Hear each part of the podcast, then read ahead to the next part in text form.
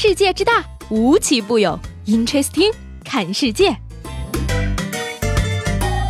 本节目由喜马拉雅青岛独家出品。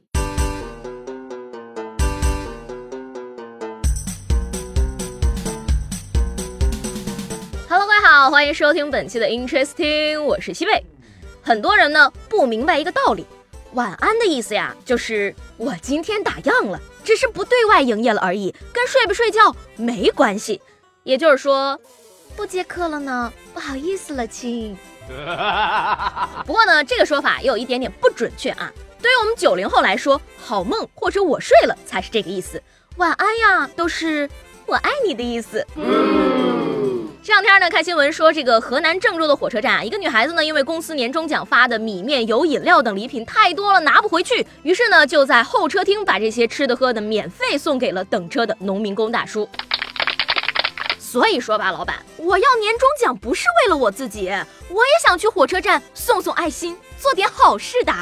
皇天在上，后土为证，我愿意用身上二十斤肉换取二零一九整年的财源滚滚，风调雨顺。如果不够，三十斤也可以，因为我有这个条件呀。朋友们，听我一句劝啊，二零一九呢是个好年，抓紧许愿，因为在这一年呢，所有的事儿都会有一个大快人心的着落。比如说呢，曾经被人多次拍到在上海地铁内吃东西，并且将残渣扔一地的上海凤爪女，前两天被曝呢在北京地铁吃了一地的沙琪玛。不过呢，这次她因为涉嫌扰乱公共交通秩序，被北京警方行政拘留了。Amazing！二零一八年度地铁吃播巡回演出封箱北京站。这个姐姐啊，能不能跟我们说说地铁里到底是什么味道，这么吸引你在这儿开饭的？我最近食欲不振，也想试试。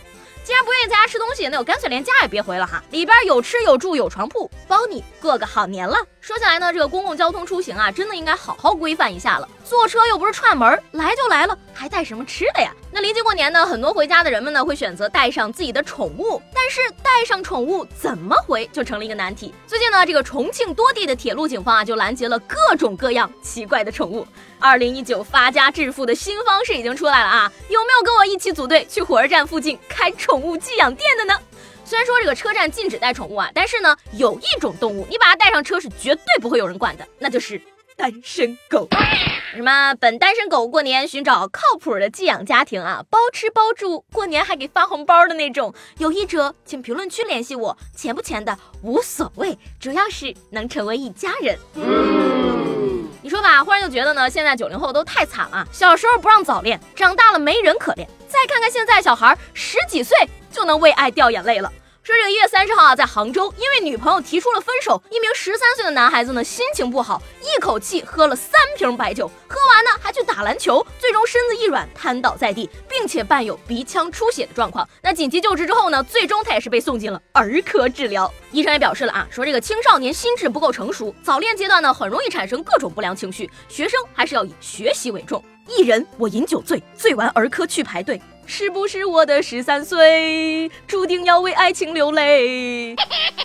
笑什么呀？好笑吗？说的就是你呀！别笑了，看儿科的都已经经历情伤了，我们这些老年狗怎么办呢？还不抓紧趁过年回家相个亲？说到这个相亲呢，朋友们，如果说你们要去相亲的话，记得一定要选一家很好吃的餐厅，因为啊，遇到喜欢的人太难了，所以至少让自己。吃一顿喜欢的饭，其实呢，年轻的时候单身啊，并不是坏事儿，可以为老的时候单身做好心理准备嘛。人生天地间呢，没有谁是容易的啊，就算是王思聪也得每天犯愁怎么花钱。到了现在这个年纪呢，我是真的真的真的真的真的想结婚了啊，想嫁个有钱人，有钱人不爱我，从没有在他给我买的三层别墅中出现过，只有他的金钱陪着寂寞的我。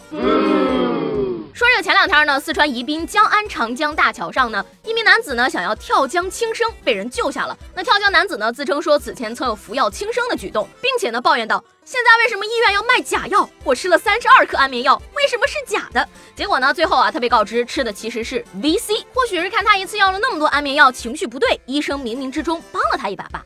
其实吧，这个连死都不怕的人，为什么要怕活着呢？那么多坏人都没有寻死，一个好人怎么就这么想不开呢？人生最重要的呀，就是做事儿坦荡、问心无愧啊。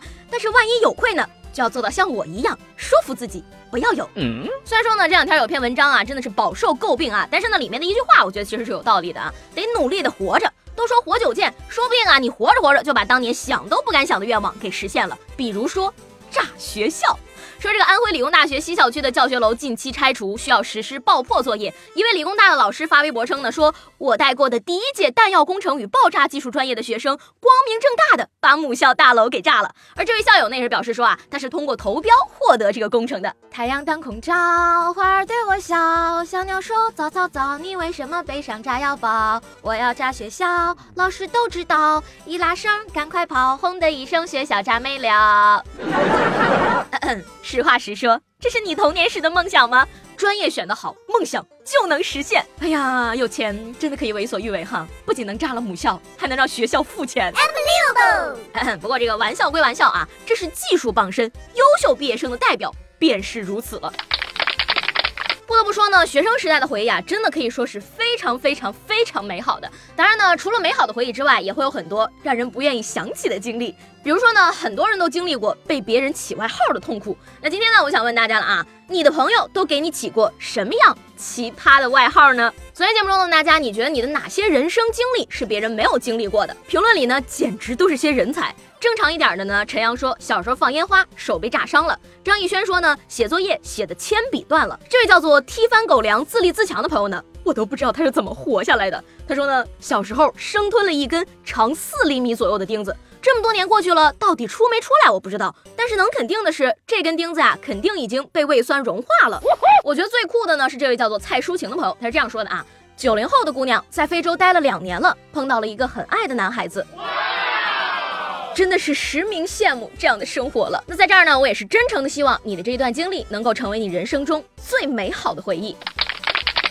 今天呢是周五了，下周一呢就到除夕了，过年了嘛，大家都想给自己放个假啊。如果没有什么意外情况的话呢，今天就是狗年的最后一期节目了。我们再见面的时候呢，就要到猪年了。那在这儿呢，西北也是提前给大家拜个早年啊！希望过年这几天呢，你们每个人都能收到满满的压岁钱，怎么吃都不会胖。猪年一整年的时间里呢，都能够风调雨顺，事事如意。